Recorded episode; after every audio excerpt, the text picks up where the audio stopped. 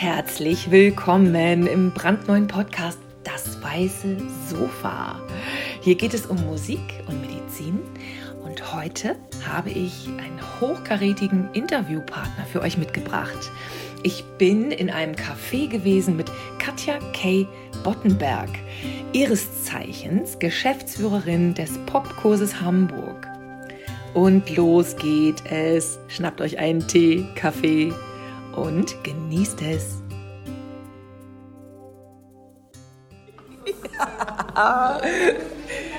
oh, hallo, liebe Hörerinnen und Hörer. Ich freue mich super, super doll über meinen Gast hier heute. Ich sitze im Café mit Katja Bottenberg. Katja Bottenberg kenne ich seit vielen Jahren. Sie ist die Geschäftsführerin vom Popkurs in Hamburg. Äh, das ist ja der Kontaktstudiengang Popularmusik an der Musikhochschule Hamburg. Und ja, wir kennen uns eine ganze Weile, seit mhm. 94, oh Gott, oh Gott, oh Gott, wo ich meinen eigenen Popkurs gemacht habe. Und ähm, liebe Katja, magst du dich mit ein paar Worten mal selber kurz vorstellen, wer du so bist, was du so machst? Ja, ich kann ja mal sagen, wer ich aus meiner Sicht so bin. Ja, ja genau.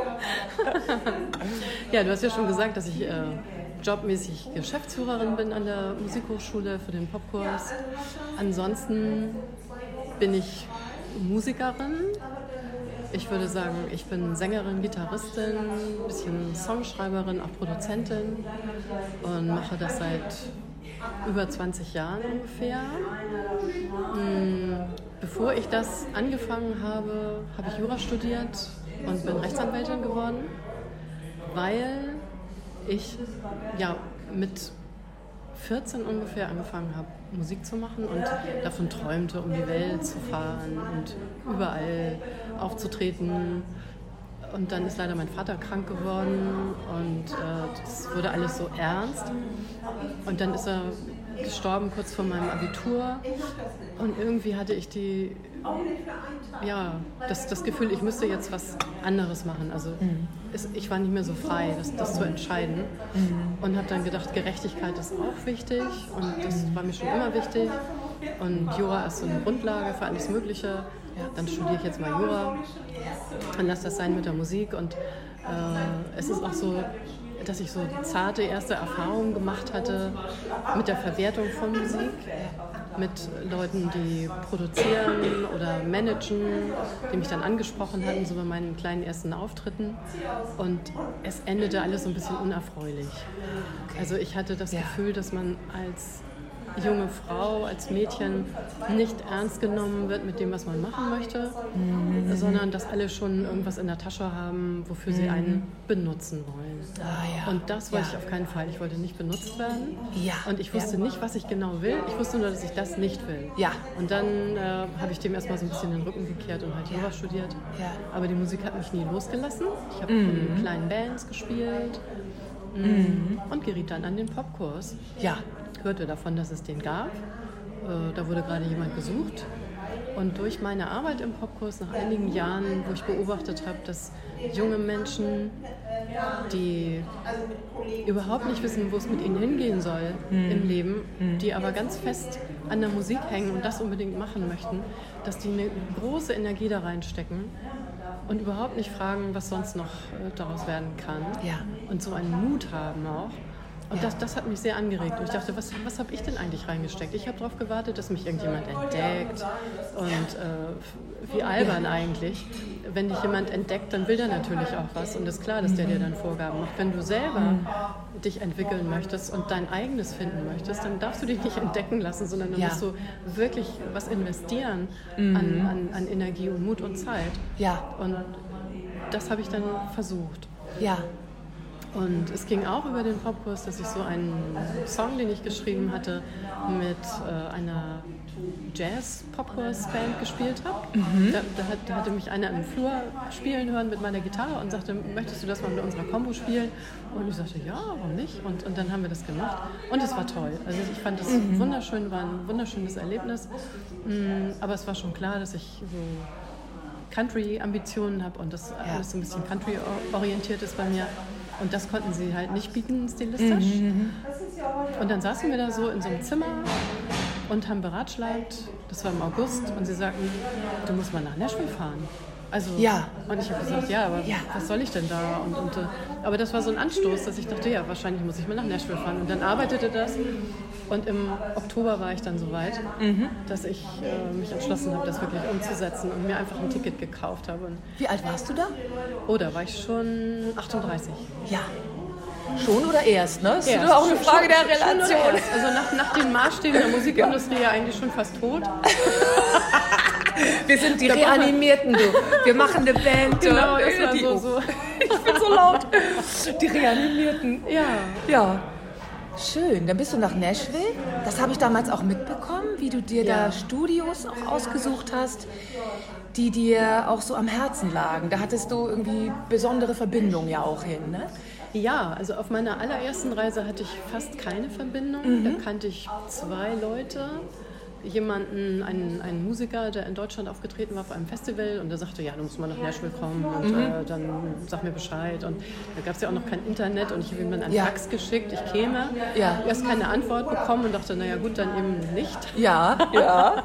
und dann kurz vorher meldete er sich dann doch noch und hat mich dann auch tatsächlich netterweise vom Flughafen abgeholt. Mhm. Ähm, aber ich war da ziemlich auf mich selbst gestellt und hatte ja. auf dem Flug die ganze Zeit so, ging es rund im Kopf, dass ich dachte, was machst du denn da jetzt, wenn du da ankommst? Ja. Äh, dein Englisch ist nicht besonders gut, du hast drei eigene Songs im Gepäck und sonst gar nichts.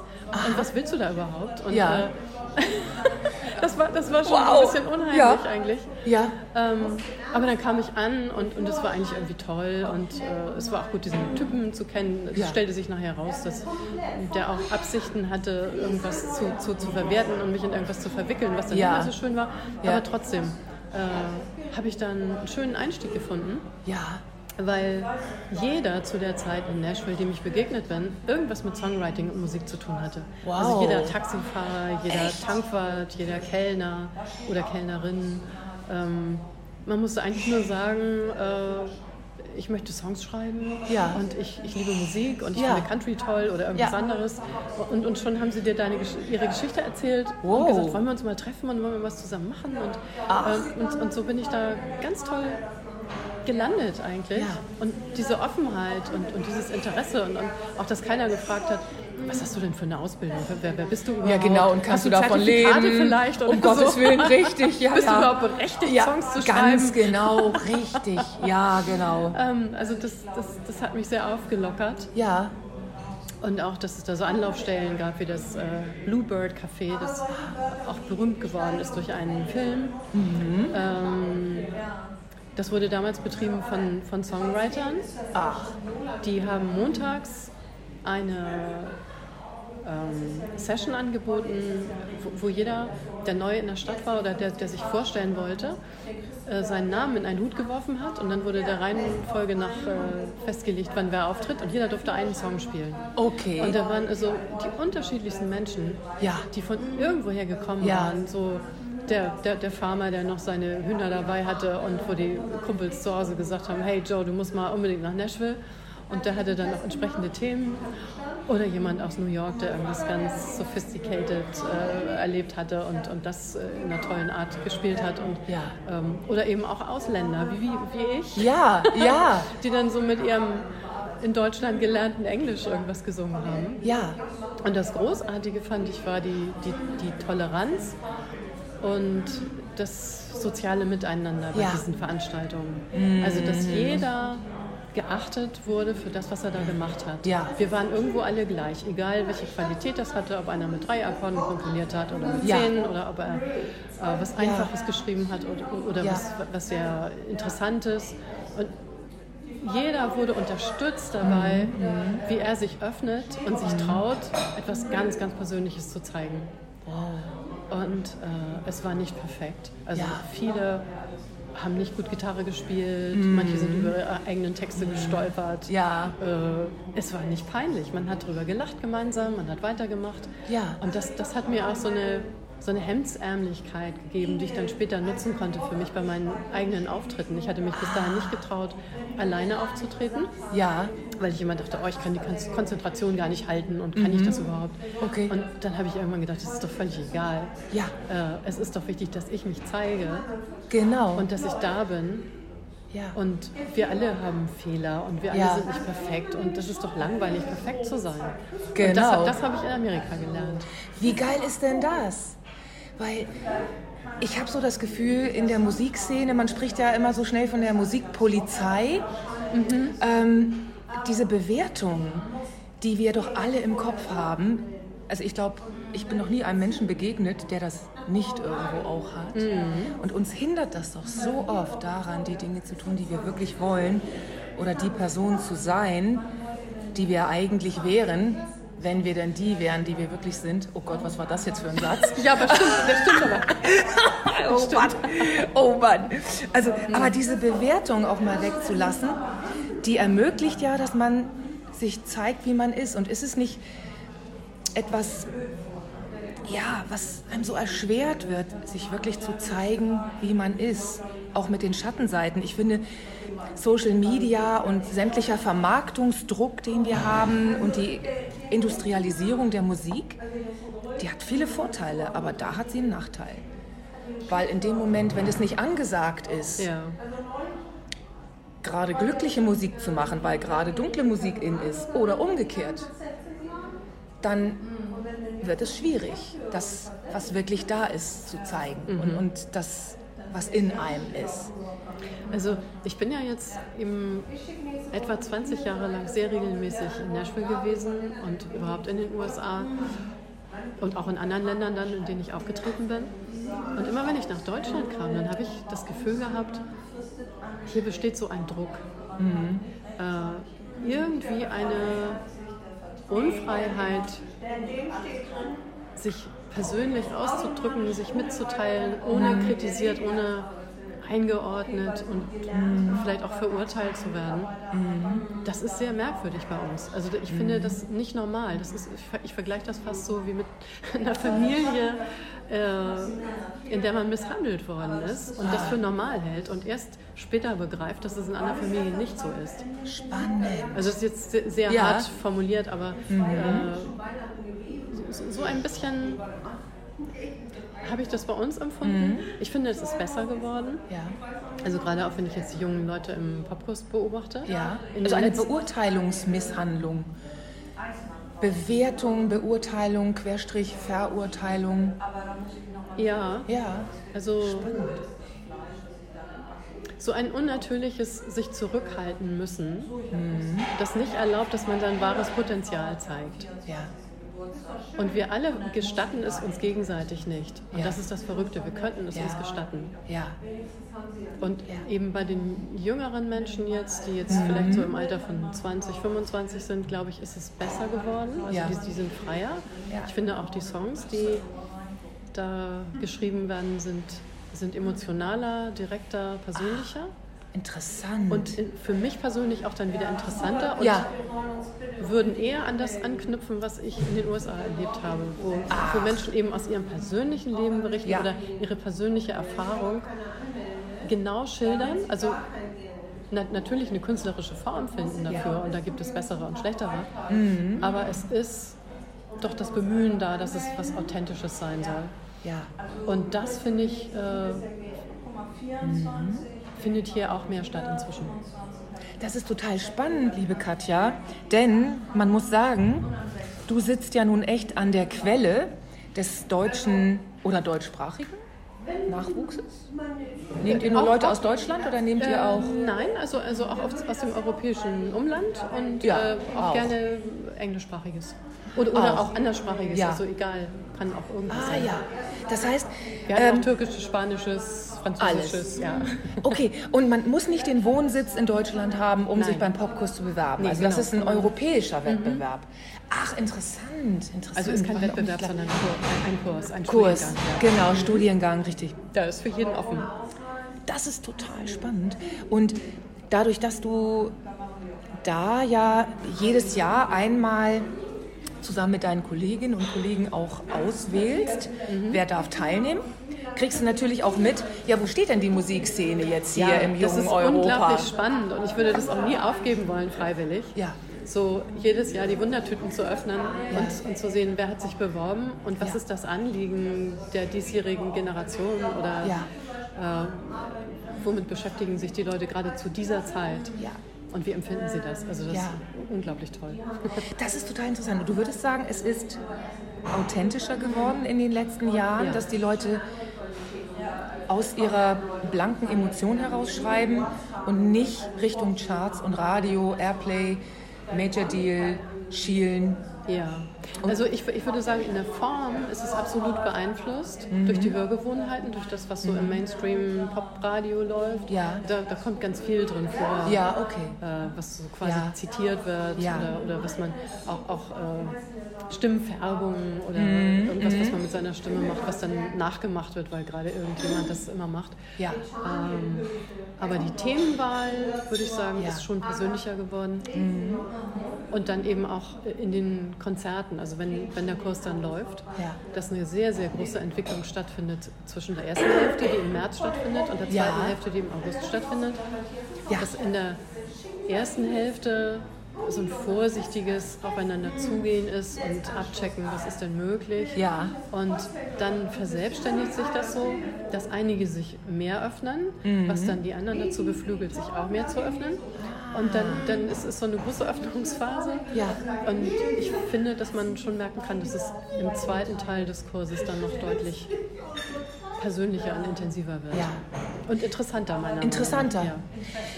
Für diejenigen, die jetzt den Popkurs nicht kennen, ähm, müsste man vielleicht noch mal kurz zusammenfassen, was ist das genau? Also ich war ja Teilnehmerin 94. Mhm. Oh Gott. Da habe ich ja noch fast in die Windeln gemacht. Nein, Quatsch. Mhm. Ähm, also musikalisch gesehen ja schon irgendwie, aber ist jetzt auch egal. Ähm nee, also der Popkurs, auch genannt Kontaktstudiengang Popularmusik, das sind ja nach wie vor zweimal drei Wochen ja. intensivsten Crashkurses. Ne? Also das Format hat sich so gesehen nicht geändert zu damals. Das ist wirklich drei Wochen von morgens bis nachts. Workshops, Unterricht, miteinander spontan musizieren und man begegnet sich sehr intensiv. Ja. ja. Also der Kern des Ganzen ist, glaube ich, die Begegnung. Ja. Dieses ähm, andere kennenzulernen und auch zur Verfügung zu haben, mhm. die intensiv Musik machen wollen und die auch ein bestimmtes Level schon erreicht haben. Das, mhm. das gewährleisten wir durch die Aufnahmeprüfung. Ja. Und dann alles andere um sich herum vergessen zu können und mal drei Wochen, beziehungsweise dann sechs Wochen, weil zweimal ist, äh, sich nur darauf zu konzentrieren, Musik zu schaffen, zu arrangieren, zu proben ja. äh, und dabei unterstützt zu werden bei, bei tollen Dozentinnen und Dozenten. Ja, genau.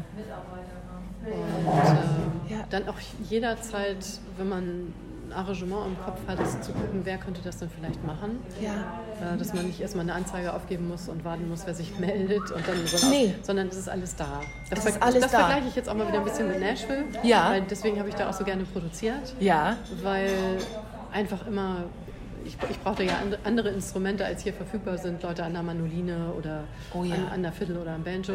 Mhm. Und dann, dann gibt es gleich mal zehn, die theoretisch zur Verfügung stünden und einer ja. hat immer Zeit. Und so, so kann man immer weitermachen. Ja.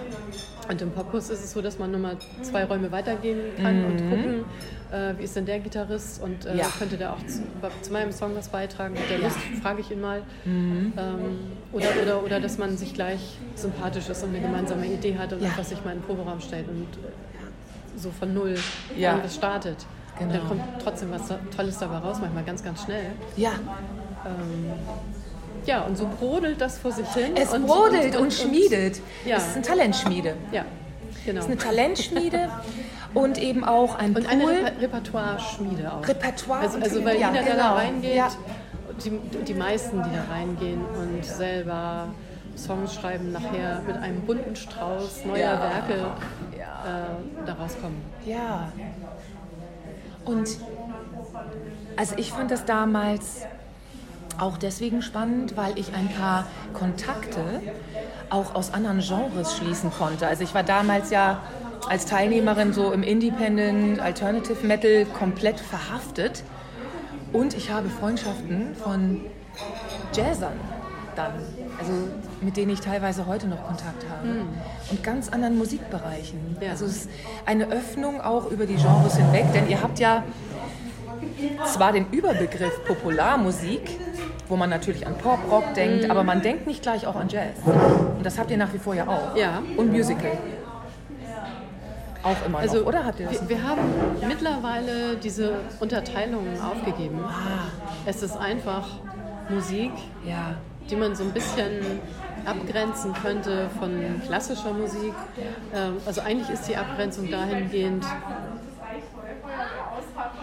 dass äh, Neues geschaffen wird ja. während der Kurse. Das, das ist, ja. glaube ich, das, worum es geht. Und es ist egal, welche Musikrichtung das hat. Super toll, super toll. Und ähm, ja, ich denke mal, für die, die uns jetzt so zuhören, ist es vielleicht nochmal interessant zu gucken, was ist da bisher auch daraus hervorgegangen. Weil den einen oder anderen Namen kennt man, auch wenn man vielleicht den Popkurs an sich bisher noch nicht kannte. Mhm.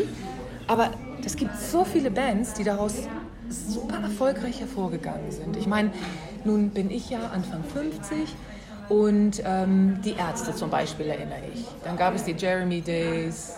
Nee, die Ärzte waren es nicht. Die Ärzte leider nicht. Die waren es nicht. Nein, aber Jeremy Days, ja. Aber die Jeremy Days. ähm, vielleicht gibt es noch ein paar Namen so von aktuelleren Bands, die dir jetzt so einfallen, die Leute hören, die jetzt nicht selber in der Musikszene sind. Also ähm, sehr prägend finde ich Peter Fox. Ja.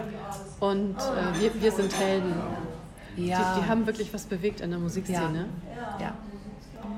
Ähm, aber dann gibt es auch äh, natürlich jetzt im Moment aktuelle Künstler wie, wie Johannes Oerding. Ich finde, er hat sich auch groß, ja. großartig entwickelt. Ja.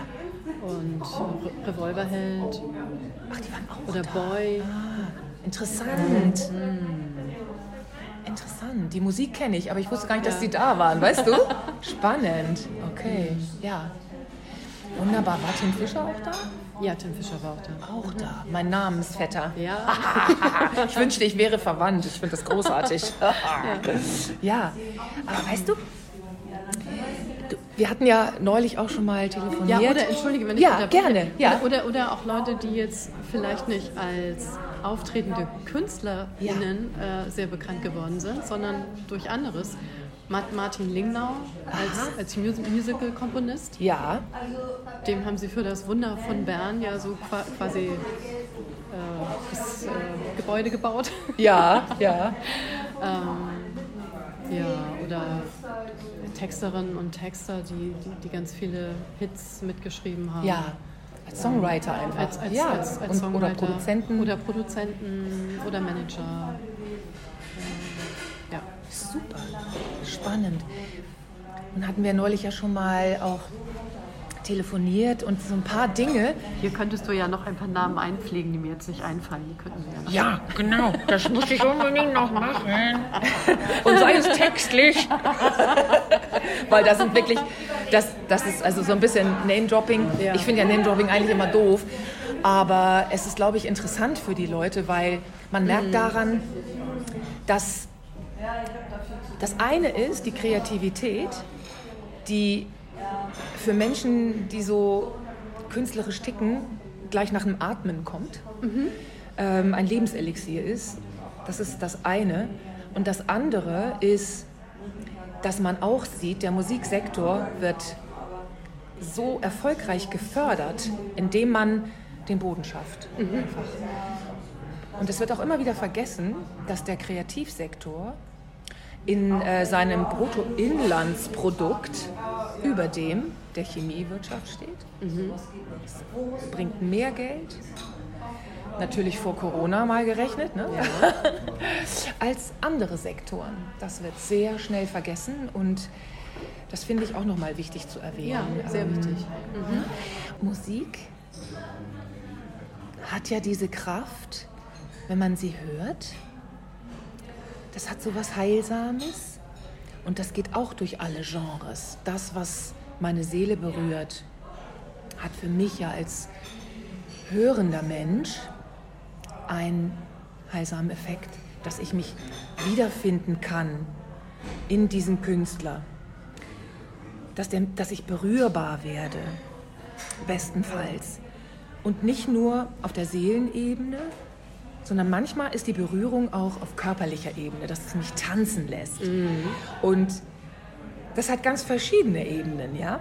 Und es gibt auch die Intellektuellen, eine Laurie Anderson oder andere, die durch ihre Texte oder ein Henry Rollins, der durch seine Messages lebt, auf allen Ebenen, also mental, psychisch, emotional, körperlich. Es geht durch alle Ebenen.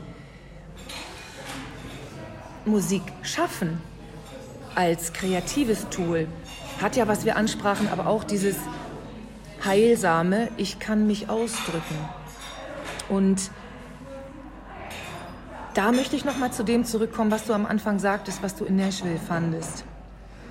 Weil die Musik repräsentiert da nur etwas, was auch auf anderen Bereichen gilt.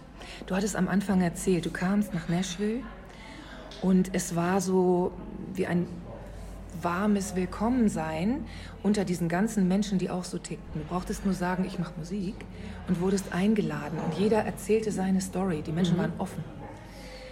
Und du fandest dort eine, eine Einladung, du selbst zu sein und weg von diesen Bewertungen. Und das hat dir hier in Deutschland auch geebnet, dein Ding zu machen wegzukommen von dem Warten, entdeckt zu werden, was ich zu gut selber kenne. Du glaubst es gar nicht, wie lange habe ich gewartet als Kind, als Jugendliche, als Mädchen. Immer wollte ich entdeckt werden. Und wie viele Menschen möchten entdeckt werden und bleiben in der Warte- und Aushalteposition, in der Passivität kleben. Und was es braucht, was du am Anfang sagtest, ist die Selbst Ermächtigung, nämlich den Mut, das eigene Leben selbst in die Hand zu nehmen. Und das gilt ja nicht nur für Musik. Das gilt nicht nur für äh, künstlerisch Schaffende. Das gilt für jede Liebesbeziehung, für jede Gesundheit. Sich mitzuteilen, was ist, sich zeigen dürfen, mhm. wer man ist, wo man hin will und dafür aktiv zu sorgen. Und Kontinuität und sich auch Partner holen, mhm. sich in dieses Teilen begeben. Ich gebe und nehme und damit in einen Austausch, in ein Synchronsein auch zu gehen. Mhm. Du hast dann ja auch angefangen, ähm, als Songwriterin dich mehr zu zeigen und zu sagen, Mensch, Perfektionismus ist mal nicht mehr dran, mhm. sondern ich mache jetzt auch mein Ding. Und dann bist du ja weitergegangen und hast dich getraut, alleine auf die Bühne zu gehen. Ja. Wo ich nur sagen kann, oh Gott, diesen Schritt, den habe ich bis heute, mhm. Stand heute im Alter von 53, nie gemacht. Das habe ich mich nie getraut. Also ich bewundere das so. Und diesen Mut, den muss man einfach haben. Ne? ja, ja, also ich glaube, es bedarf schon der Vorbilder. Mhm. Also sicherlich hat mancher mhm. auch einfach aus sich heraus richtig mhm. viel Mut und macht einfach alles, was er möchte. Mhm. Aber Vorbilder zu haben ist sehr wichtig. Ja. Und was ich auch in den USA erlebt habe, speziell in Nashville, äh, wie, wie sehr Frauen für sich selbst eintreten ja. und mit welcher Selbstverständlichkeit sie einfach irgendwelche Dinge tun. Ähm, ich hatte da eine Songwriter-Freundin, äh, die ist alleine mit ihrem eigenen Programm durch mehrere Staaten gereist, hatte ihre eigene PA dabei und ist alleine aufgetreten und, äh, und sagte dann zu mir, ja, warum machst du das nicht eigentlich auch? Und das ja. war noch in einem Stadium, wo ich nicht ja. einen Traum dran gedacht hatte. Ja. Und, und, schon alleine jetzt diese Technik bedienen zu können. Genau. Das, da dachte ich, naja, das könnte ich aber eigentlich nicht, weil zu der Zeit als ich noch mit Bands Musik gemacht habe, ja. da waren die Frauen einfach äh, nicht erwünscht am Mischpult. Mhm. Da wurde eher gesagt, komm, äh, also nicht mal Gitarre spielen war eigentlich richtig erwünscht, sondern, sondern komm, hier hast du eine Rassel oder tanz mal ein bisschen, wenn ja. du nicht singst. Mhm. Äh, mhm. also das, das war irgendwie gar nicht erwünscht und man musste schon recht penetrant mhm. sein, um da überhaupt mal rangelassen zu werden. Und da ich so nicht gestrickt bin, bin ich da auch nicht wirklich dazu gekommen und hatte Ja. keine Ahnung von Technik. Ja. Und ich bewunderte das zutiefst, dass sie das hinkriegt. Und irgendwie hat es mich dann auch sehr inspiriert, dass sie das macht. Ja. Einfach, einfach es zu sehen, die macht das. Die, die spricht nicht drüber, sie macht es. Ja, Und, und ja. dann habe ich mir auch eine Anlage gekauft. Ja. Und dann habe ich mich da reingefuchst. Und ich Ja. kann jetzt mit meiner Anlage wirklich einen prima Sound machen. Äh, und trete damit auch am liebsten auf, wenn ich mal solo auftrete. Ja. weil ich einfach weiß, wie ich das hinkriege und wie Ja. ich klingen möchte. Da muss ich nicht jemandem erklären, was er tun soll, der dann sagt, nein, das geht nicht. Und äh, ist schon okay. Und, und es ist eben nicht okay.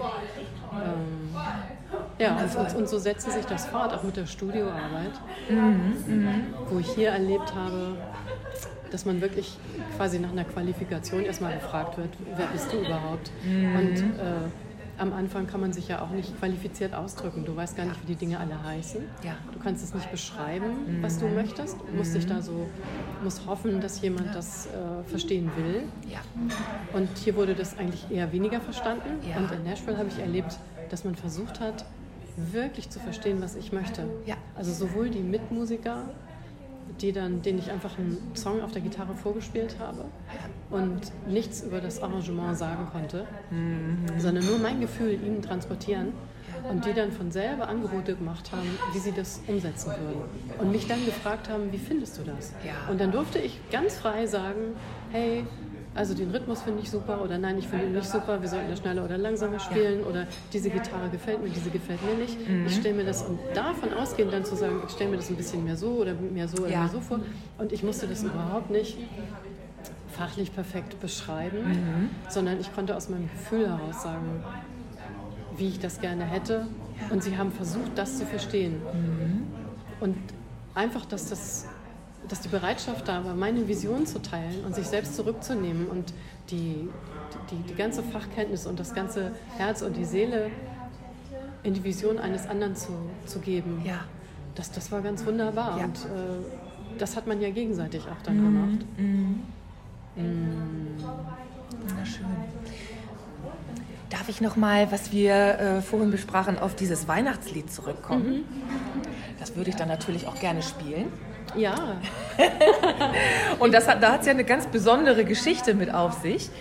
Du hattest da ja äh, auch den speziellen Weihnachtsmann, ja, wenn du das noch mal erzählen magst. ja. Also ich habe schon immer ein Bedürfnis danach gehabt, Menschen zu treffen, mit denen ich mich über das Leben an sich austauschen kann und von denen ich so einen Weitblick und eine Weisheit erfahren kann, die über das hinausgeht, was ich selbst erlebt habe. Und äh, da ist es mir zugestoßen, dass ich einen indianischen Medizinmann kennengelernt habe, auf, auf ganz verrückte Weise. Ähm, also ich war ja eben immer in Nashville. Ja. Und dann hatte ich, nachdem ich einmal wiederkam aus den USA, einen kleinen Autounfall. Ähm, und habe durch diesen Autounfall jemanden kennengelernt, der auch in Nashville gewesen war und da eine Motorradtour durch Tennessee gemacht hat und mir erzählte von einer Native American Church, wo sich äh, Medizinmänner und Häuptlinge zusammengeschlossen hätten, um ihre Kultur am Leben zu halten, im Gedächtnis zu halten und an Jüngere weiterzugeben. Ja. Und das fand ich so hochspannend und dachte, das könnte doch eine Quelle sein für, für viele Lebensfragen, die ich habe. Ja. Und dann, äh, also das war dann schon ein bisschen später, wo es auch Internet gab. Ich habe das gegoogelt und habe Ja. tatsächlich gefunden, dass die eine Website haben. Echt? Und, äh, und ich hatte noch so eine naive Vorstellung, Indianer so in Zelten irgendwie draußen auf dem Land. Und, Ja.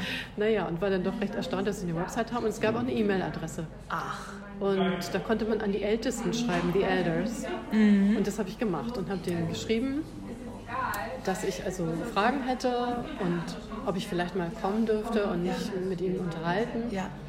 dass ich regelmäßig in Nashville wäre. Und zufälligerweise war das nur äh, drei Stunden entfernt von dort, dass ich da also auch gleich mit dem Auto hinfahren konnte.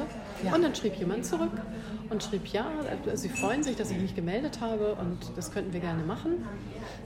Und der Ort hieß Strawberry Plains. Und dann habe ich gedacht, okay, Erdbeerfelder, kann man da übernachten? Ja. Äh, wenn ich da schon hinfahre, dann möchte ich ja nicht nur für eine Stunde kommen, sondern Ja. vielleicht auch noch ein bisschen bleiben. Ja. Und dann schrieb ich zurück, wie das denn wäre, ob man denn da irgendwo Übernachtungsmöglichkeiten hätte oder so. Ja. Wirklich sehr naiv, also ich wusste noch gar nichts darüber. Und dann schrieb einer zurück, ja, also einer von den Medizinmännern hätte noch ein freies Bett. Okay, habe ich gedacht, dann nehme ich das doch. Wow! Ja. Und habe mich darauf eingelassen, dass ich, äh, als ich das nächste Mal in Nashville war, Ja. eine Telefonnummer, die ich bekommen hatte, gewählt habe. Da war erst so eine Ansage auf dem Anrufbeantworter. Jetzt ufert das sehr aus, wie ich das erzähle. Also ich hoffe, es, mh, mit einer sehr tiefen Stimme, dass, da ein, dass es einen Baum gibt für jeden Menschen. Und äh, also irgendwie waren das ganz schöne Dinge, die da gesagt wurden. Oh. Und äh, ich habe mich dann also verabredet, dass wir uns treffen. Und jetzt kürze ich das mal ein bisschen ab. Also ich, ich habe halt Doc Peshawar hieß er und habe hab ihn kennengelernt. Doc, wie? Pe- Peshawar. Doc Peshawar. Ja. Also Doc schon wie ähm, Doktor. Ja, genau. Der einheimischen Medizin. Ja, indianisch einheimisch. Ja, genau. Wow. Ähm, ja, und das war dann so, dass ich mit ihm, ich habe ihn dann öfter getroffen und wir haben immer ein bisschen Zeit verbracht und er ist immer an, entweder an einen Waldrand gefahren oder auf eine Wiese, weil er auch, glaube ich, gespürt hat, dass ich mich da am meisten öffne in der, in der Natur. Ja. Und dann hat er von selbst angefangen, über Dinge zu sprechen, die mir am Herzen lagen, ohne dass ich etwas dazu gesagt hätte. Das fand ich faszinierend. Das ist faszinierend, ja. Und er hat mich so auf eine Ebene gehoben in mir selbst, Ja. dass ich Dinge, die ich schon in meiner Kindheit immer eigenartig fand, in meinem Umfeld, irgendwie grausam, kalt, Ja. nicht, nicht wirklich nachvollziehbar. Ich habe mich Regeln gebeugt, die ich nicht, eigentlich nicht wirklich anerkannt habe, aber befolgt habe, weil, naja. Ähm, und dann habe ich gemerkt, man kann auch ganz anders denken, man kann auch ganz anders leben, Ja. man kann die Welt völlig anders sehen. Ja. Und das hat mich sehr befreit und mich sehr glücklich gemacht. Das hat mich irgendwie mit mir selbst verknüpft erst, weil ich mich nicht mehr so falsch gefühlt habe in der Welt. Also ich dachte, ja, es, es gibt auch für dich eine Berechtigung, so, so zu fühlen und zu denken, wie du fühlst und denkst.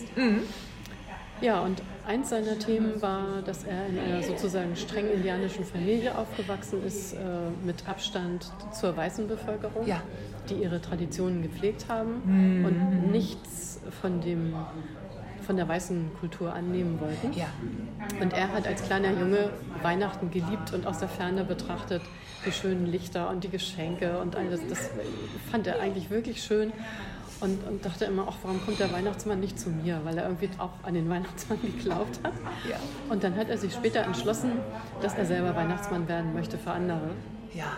Und hatte dann angefangen mit seinen Töchtern, ich glaube es sind sieben insgesamt, äh, Geschenke, die er über das ganze Jahr gesammelt hat, zu verteilen. Und er war der Weihnachtsmann, die Töchter die Engel. Und dann sind sie zu Familien gefahren im Umfeld, von denen sie wussten, dass da wenig Geld ist oder dass irgendwie Sorgen herrschen oder irgendwie, dass, dass die eine Zuwendung brauchen und haben Ja. mir Geschenke vorbeigebracht. Ja. Und das fand ich unglaublich rührend und schön. Ja. Und sie haben ihn Father Christmas genannt. Er lebt jetzt leider nicht mehr, deswegen rede ich so in, in der So. Vergangenheit. Ach so.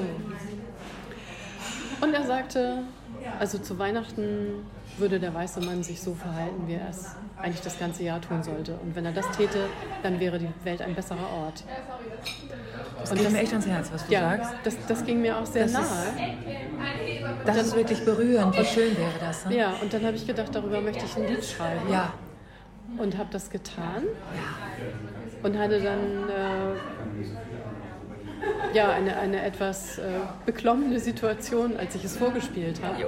Weil ich bei ihm und seiner Familie saß und wir saßen so auf dem Fußboden im Kreis und es war ein bisschen dunkel.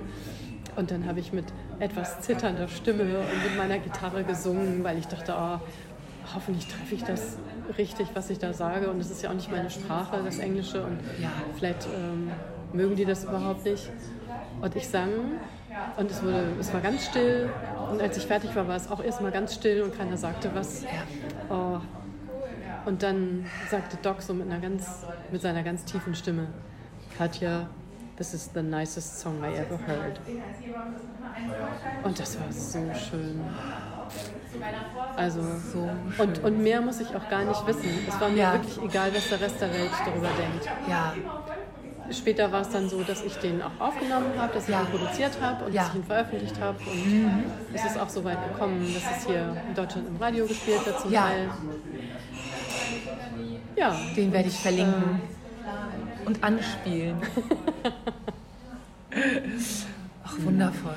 Ach, liebe Katja, das ist ja total schön. Also gerade gestern hatte ich einen so glücklichen Tag. Da hatte ich noch zu meinem Schnucki gesagt, also für mich ist jetzt heute wie Weihnachten. Hm. Meinte ich, ja.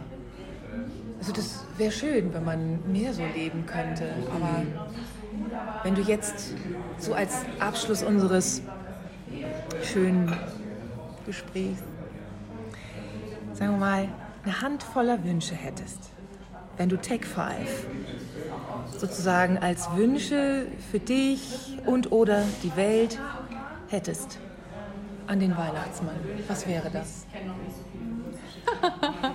Wir hatten vorhin so über so viele große Dinge gesprochen, ja. über die Albträume, die so die Zukunft Also ich wünsche betreffen, mir ne? vom Weihnachtsmann, ja. dass er möglichst allen Menschen, es ist sehr viel Arbeit für den Weihnachtsmann, ich weiß Ja. nicht, ob er das schaffen kann, aber dass er allen Menschen so eine kleine Portion Gehirnwäsche zu Weihnachten schenkt. Äh, wonach wir dann alle anfangen, uns ein Stück zurückzunehmen. Und uns erstmal darauf besinnen, dass wir Teil dieser Erde sind und dass wir dieser Erde, unserer Erde Dank schulden für alles, was sie uns schenkt. ja. Und dass wir uns klar machen sollten, dass wir als Menschen eigentlich nichts zu geben haben. Wir, wir nehmen nur, wir brauchen nur. Wir haben kein Fell und wir haben keine Stoßzähne, die man verwenden könnte. Äh, Und alle anderen Wesen auf der Welt haben in diesem ganzen großen Funktionskreislauf einen Sinn. Wir haben keinen. Und äh, anstatt uns als Krone der Schöpfung zu betrachten und alles zu benutzen und zu, zu gebrauchen und auch zu missbrauchen, sollten wir bescheidener werden. Und die Freude spüren, Teil des Ganzen zu sein. Wir haben das Bewusstsein, dass wir das können. Und ich glaube, deswegen haben wir das Bewusstsein auch bekommen, dass wir einfach das, was uns geschenkt wird, in Dankbarkeit annehmen. Wir dürfen sicherlich auch in gewisser Weise damit umgehen, aber es sind Grenzen überschritten worden jetzt in der, im, im Missbrauch des Ganzen, in, in der Ver Ver Vernichtung, Verunreinigung, Zerstörung. Es ist wirklich ganz, ganz schlimm. Und äh, dieser Undank, äh, der kann irgendwie gerechtfertigt werden mit, mit irgendwelchen Ideen. Aber ich glaube, jeder weiß doch ganz tief in sich, dass das nicht wahr ist. Wir dürfen das einfach nicht. Und da wünsche ich mir eine, eine Besinnung auf ein harmonisches Zusammensein mit der Erde, aus der wir kommen. Danke. Schöner kann ich nicht schließen. Danke, liebe Katja Rottenberg. Danke, dass ich diesen Weihnachtswunsch äußern dürfte. durfte. Ich habe schon wieder eine Gänsehaut. Also, so schließe ich dann für heute und äh, wünsche euch allen ein wundervolles Weihnachtsfest, ein besinnliches. Auf Wiederhören. Tschüss, ihr Lieben. Das war das Interview zu Weihnachten mit Katja K. Bottenberg von Birgit Fischer vom Weißen Sofa. Und jetzt kommt genau der Song, von dem Katja gesprochen hat im Interview. Every day could be Christmas. Jeder Tag könnte Weihnachten sein. Und genau das wünsche ich euch ein kleines bisschen jeden Tag Weihnachten. Tschüss. Snow is falling silently, makes the world look so innocent white. Candlelight shining soft and warm everywhere you see angels fly.